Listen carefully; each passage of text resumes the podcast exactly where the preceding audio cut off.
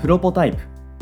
この番組は音声編集システムへの100の新機能リリースまでの過程をお届けする開発連動型ポッドキャストになるはずだった番組ですがなぜか開発は一つも進みません気がつけばプロトタイプ開発を得意とするドットの実験レポート的トークに今日も進捗は順調です今日はですねドットとミャンマーというテーマでお話をしていきたいという感じですけれども今この、えープロポタイプの収録を撮っていますのが2月の17日水曜日になるんですけども、まあ、今月2月1日に起きたミャンマーでねあのクーデターが起きたかなと思ってますのでちょうどその、えークーデターの2週間後ぐらいのタイミングで収録をしているという感じなんですけどもまあドットとミャンマー、このまあ、2つのつながりというものは本当に大きなものだろうなというふうに思ってましたので、まあ、今日この収録で一つ触れるテーマとしてあの非常に、まあ、私も関心高く、えーいますという感じなんですけども改めてねちょっとこの状況、はいドットの浅井さんとして、まあ、お話できたらなと思います。そうですね、まずあの、はいドットとミャンマーっていう、そのつながりの部分なんですけど、ドットって2017年からミャンマーのエンジニアと一緒に仕事をし始めていて、はい、で最初にミャンマーのエンジニアと、え2人契約したんですね。おーで、そのうちの1人が今、ドットに正社員としてジョインしてくれていたり、はいはいはいはいあと今あの、ドットの正社員としてもう1人ミャンマー人エンジニアの人がいて、はいまあ、2人の社員がミャンマー人で働いています。はいでそれとは別にその最初に契約した会社のミャンマーの会社ですね、はでエいンジニアとの契約数っていうのもどんどん増えていておー今では、まあ、約約はい20人のミャンマー人と契約してます、 20人もいたんですかそうなんです、 2017年から契約がまあスタートしてはい、 20人かなんかねその人数だけ見てもなんはかい会社組織が大きくなったんだなっていうことがね、うん想像されますけども思ったより大きかったです。そうですね日本人メンバーともうほぼ同等のメンバーがいるので、うんうんうんはいでまああのうちはいわゆるそのオフショア契約のなってるでしょうね安かろう悪かろうみたいには彼らのことを見ていなくて、はいまあ、あのお客さんの前にも平気で出しちゃっているし、あのメンバー人エンジニアと契約してますよっていうのも、最初になんほかほほほ誤解が生まれないように全部伝えてるっていう形ですよ。じゃあオッシュアのメンバーもドットのメンバーっていうふうに、まあ、捉えてお客さんにはいただいて、はいそれでまあご発注いただいて一緒にプロジェクトやっていくっていうそういう感じですかね。そうですね。お客さんからその、なんて言うんでしょうね、あのミーティングにミャンマー人エンジニアの人たちの、まあ、ブリッジ SE って言われるはい技術と通訳兼ねたような形ですかね。なるほど。じゃあ日本語をしっかりと、まあ、使って実際にドットのお客様とお話しするみたいな方もいるわけですね。そうですね。それを、うんその役割やってるのが3人ぐらいほうなるほどなるほどで。他のメンバーは最初はあの日本語喋れなかったけど、はい。我々と仕事していくうちになんかあのドットの仕事楽しいよねとか日本興味出てきたっていうことで、はいはい。なんかあの定例ミーティングとかやってるんですけど、うんうんうんち。ょっとずつなんか日本語で報告してくれるようになったり とか、そうなんだ。はい、そのくせして僕らはミャンマー語がいまだに全然喋れないんですけどねえいやまあちょっとこれからの、はいあの浅井さんに期待し ますっていう感じですけどもね、今の話聞いてただけでもその関わりの強さはいドットとミャンマーのメンバーたちの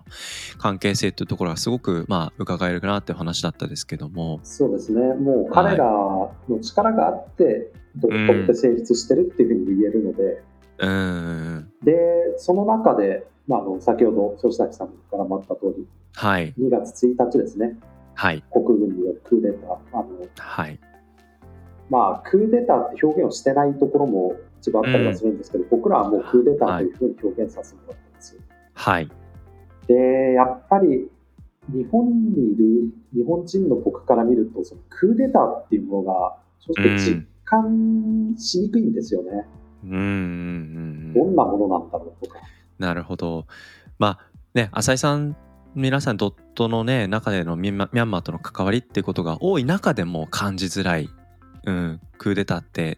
なんだみたいなそういう感覚っていうのはましてや、まあ、僕なんかで言ったら本当にニュース新聞テレビで見るっていうそういうレベルなので、まあ、浅井さんたちも、まあ、なかなかね現地のあの状況っていうのを感じづらいっていうところはもしかしたら近いところあるのかもしれないですね。そうですね。なので、あの、うんニュースの第一報を聞いたときに、はい、なんかあの、これはきっととんでもないことだなっていうのは、なんとなく分かったんうでんすよ。うんで、はい2月の1日、月曜日ですね。はいで、月曜日の朝、もうあの会社のメンバーで、ちょっとミャンマーが大変なことになってるぞと。はいで、まあ、そのミャンマー人メンバーとも話して、はいで、やっぱりこれは、僕らが思ってる以上に大事うだと。んはいただあの、その時点ですごい難しいなと思ったのが、あの正しい情報うんが、なんか判断がつかないんですよ。あー何をもって正しいとするのかそうなんです。あの、いろんな情報が、今やっぱりネットをこれだけ発達してますから、はいまあいろんな SNS なり、ネットニュースなり、ツイッターなり、まあそういうので、いろんな大量の情報っていうのは手に入ったんですけど、はいどれが正しいのかとか、どの情報の質が高いんだっていうところに、はちょっとい自信が持てないまま、うん状況を追っかけていくことになって、なるほどですねただあの、会社のメンバはいー、今あの、日本で働いてくれてるうちのメンバーですね、うん家族と連絡が取れないっていうはのがあったので、もあう、はいとにかく無理して仕事するなと。うんうんうんただあの、一方で結構難しいのが、うんあの、仕事するなっていうのも、もしかしたはらい仕事してる方が気が紛れて心配が、なんていうんだろう。今あの、それこそテレワークになっちゃっているので、うん一人きりで悶々とするよりもしかしたら仕事で話をしてた方がいいのかもしれないとか確かにそこでも難しいバランスですねそうなんですあの判断の何が正解なのかっていうのがいろんな意味で難しいなっていうふうに、はいまあ、感じたところが僕うのん第一報からの感想でした、なるほどですね。まあ、ニュースも本当にいろんなニュースがあの、まあ、インターネットを介して見れる。でその一個一個がセンセーショナルだったりする中でそこで一喜一憂するってことももちろんできるものそれが全部じゃないっていう前提で他にニュース当たってもいろんな報道がありすぎて逆に今度迷ってしまう一体何が実態なのかつかみづらいところとねうんありますよね実際にあのフェイクニュースとして流れたのがはいミャンマーはもうこれだけ落ち着いて市民はなんかバカンスに興じてますよみたいな動画が一回流れたんですよ、はいえークーデターから数日後。うんただそれは、えっと、あの数年前の映像だったとか、そういうフェイクニュースおーなるほどだったあとネットが遮断されるっていう噂が流れて、はいはいはい。多分、まあ、フェイクニュースだと思うんですけどっていうふうに、うあのんミャンマー現地で働いてもらってるパートナーのエンジニアたちはがい。言ってたんですけど、うん、それはフェイクニュースじゃなくて本当に遮断されちゃったりとかほで僕一応あのミャンマー現地にいる日本人の知り合いも何人かいるのでーはいちょっと状況どんな感じですかっていうふうに聞いたらはい。あの、あ、全然なんかヤンゴンはうん。うんある程度落ち着いてますと。ただまあ、はいあの、集会とかそういうところに近づくなよっていうふうな私は来てますが、みたいな。はい。なので、あの、まあ、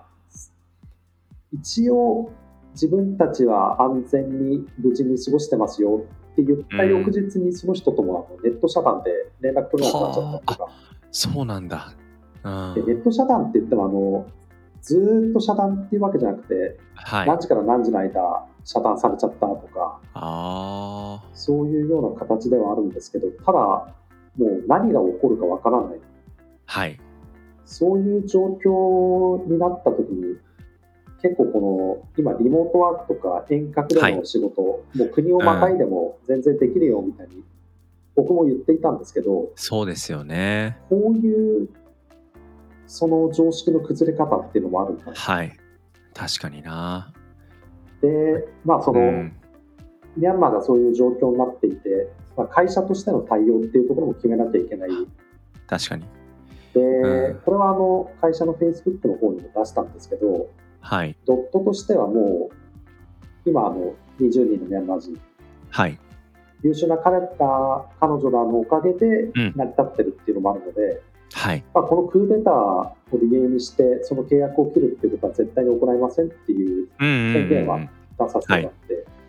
はい。で僕らはやっぱりあの、まあ、ドットとしてのスタンスとしてははい。ミャンマーっていう国が再び民主主義取り戻すっていうところをう強ん。く願っていますし、はい。その取り戻す部分をあの武力的なところじゃなくてはい平。和的な平和プロセ的スなをプロセスで。はい。それでちゃんと取り戻してほしいなっていううんうんあのうちのミャンマー人メンバーと話した時にうん。はい。結構僕があの印象に残ってるのが、うん。とても悔しいはという言葉を。でこの感覚ってあの、はいもう選挙とかあって当然うん。な日本からすると、まだ感覚的に、僕も一瞬どういうことだろうって思ってしまったところはあったんですけど、はい。そうだと民主主義がようやく、まあ、あのいろいろとほころびあるにしてもミャンマーで、うんうんうんまあ、選挙もできてとか民はい主主義が進んで、アウン・サン・スー・チーさんが頑張ってとか、はい。もちろん全てあのアウン・サン・スー・チーさんが正義だ神だとかっていうつもりはないんですけどうそれんでも民主主義として歩み出していったところで、はい。また軍事政権に戻ってしまう、うその悔しさっていうのは、うん。まあ、多分なんですけど、あの、ミャンマー人のエンジニアの方とか IT 系で勤めてる方とか、あるいはもはう日本で働いてるようなミャンマー人の方って、やっぱりそのミャンマーの中でもうん非。常に優秀な方たちはい。で、先進的な考え方を持ってる人たちなので、うん。やっぱりその悔しさ、で、かつ今日本にいて現地のうん。人たちの直接的なサポートができないとか、いろんな意味での悔しさっていうことだと思うんですけど、見てるしかできないっていうことに対する歯がゆさそれはまあ今起きているこの事態に対するショックとともに同時に受け止めなければいけないっていう苦しさがやっぱ想像されますよね。そうですね。うん、僕から見てもやっぱりその一日一日状況がう、もうん激変したり、はい変な話あの例えば明日からミャンマーのインターネットが全部止まっちゃって、はいうちが契約してるミャンマー人と連絡取れないっていう可能性だってはい起こりうるじゃないですか、大いにありますよねさっきのインターネット遮断っていうものが次いつどういう形で発動されるのかそれはやっぱりお客様に対する責任との観点から非常に憂慮されるべきテーマになってきますよね。そうですねで僕がこのミャンマーのクーデターの件で非常にありがたいなと思ったところはい。が一つありましてあ一つじゃない、あ二つ三つあるんですけど、うんうん。まず一つ目は、あの、こういう状況になったので、お客さんに、あの、ミャンマー人エンジニアもチームに入ってもらってるお客さんに、はい。いや、まあこういう状態になって、もしかしたらちょっとご迷惑をおかけするかもしれないっていう連絡はすぐはいにしたんですけれど、うんうんうんうん。もうほとんどのお客さんが、はい。あもうもちろんそのミャンマー人チームの方はいの心身の健康とか安全を大事にしてくださいと。あで、その、まあ、うん納期とかそういう部分については一緒にちょっと調整していきましょうとかっていうあ。なるほど。言葉を投げてうんうんくれて、はい。いや本当にありがたいなと思いますしい、やー、そうですね。それだけそのミャンマー人エンジニアうのん人たち、評価してもらってたんだなっていう、それはあるかもしれないですね。もちろんね、あの、まあ、建前上そういうことを言うってこともできなくはないとは思うものの、やっぱり日々の、えーまあ、そのミーティングとか、いろんな関わりの中で感じてたチーム、それはお客さんとドットという壁も越えて、で、ドットの中でのその日本とミャンマーっていう壁も越えた、まあ、一体としてのチーム、こういった関係性があった上で、こういう事態、これをやっぱり一緒に乗り越えていく必要あるよねっていう、そういうお話をお客様もある程度やっぱ持っていただいていたんじゃないかなって想像できますね。そうですねあるお客さんなんかあの、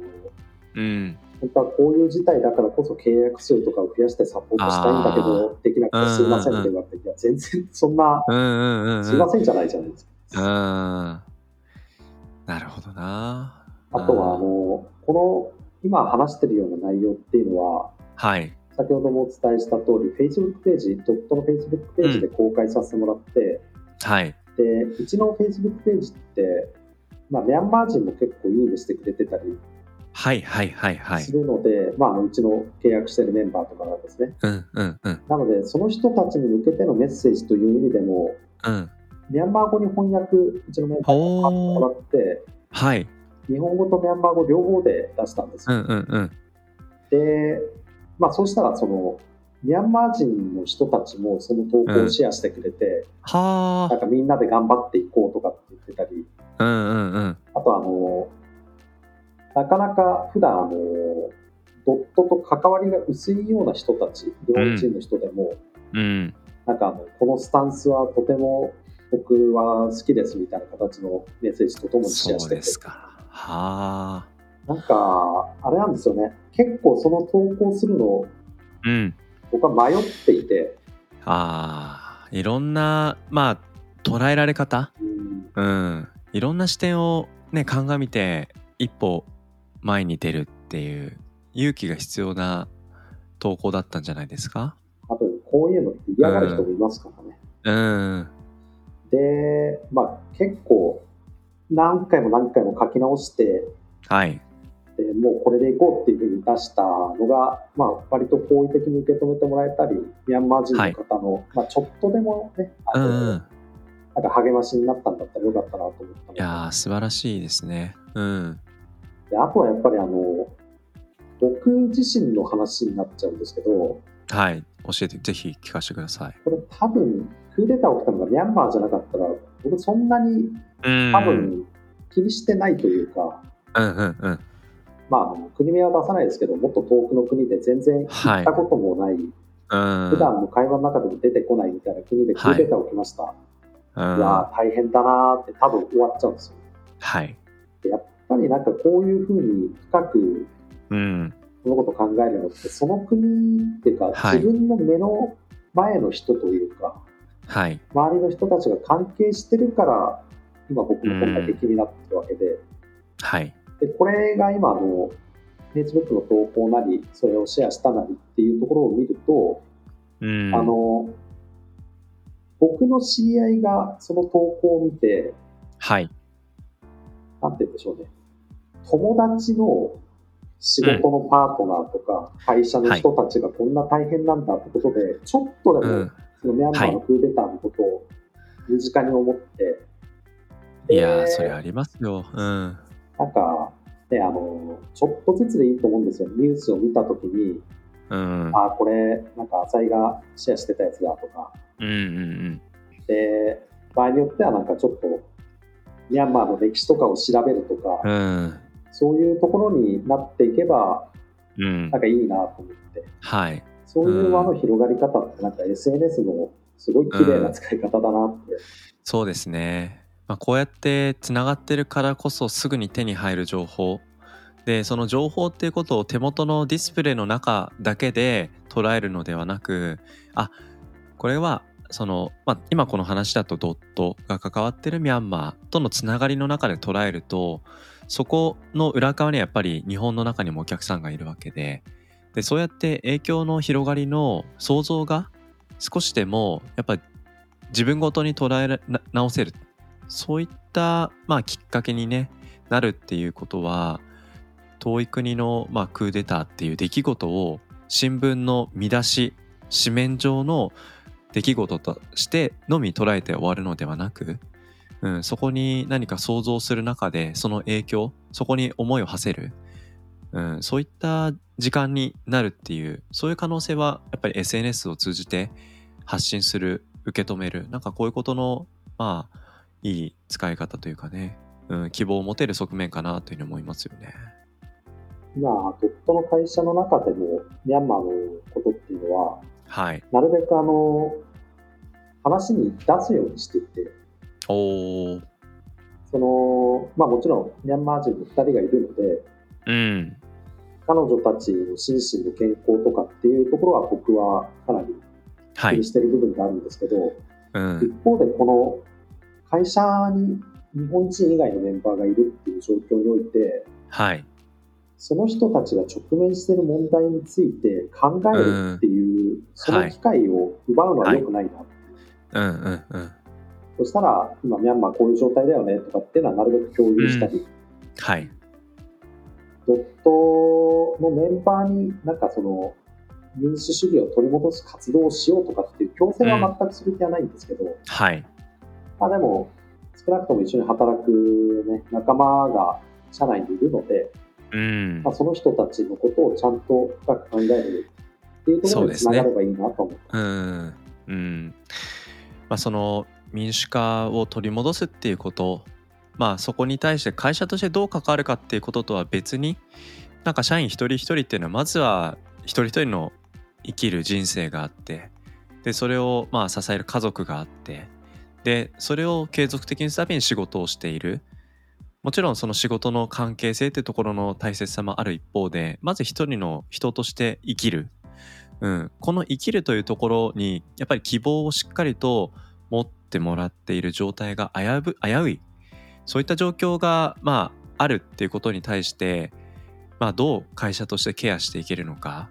うん、これというのは必ずしも直接的に民主化にどう会社が関わるかとは別の問題ではあるものの決して無視はしてはいけない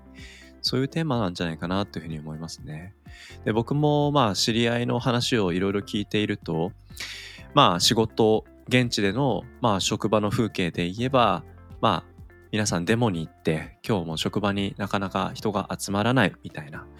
でまあそれで仕事がまあ回らないってことも心配さることながらやっぱりそれぐらいのやっぱり人々市民の皆さんの関心であったり自国をどう自分たちが守っていくのかっていう姿勢を感じるなんかそれを一つのその経済的なき価値基準だけで捉えてはいけないやっぱ何かがうんなんかね僕自身こうやって東京に暮らしながら生活してるだけではなかなかやっぱ感じられないこと、まあ、こういったことを、まあ、僕もやっぱりねドットと去年こうやってプロポタイプも取りながらミャンマー人の採用ってことも聞いてた背景があったのであこれはやっぱりねドットとしての関わりっていうのは非常に大きなものだから一体今浅井さんがどんなことを考えていらっしゃるのかなっていうのはすごく関心だったもののやっぱり今日の話を聞いて、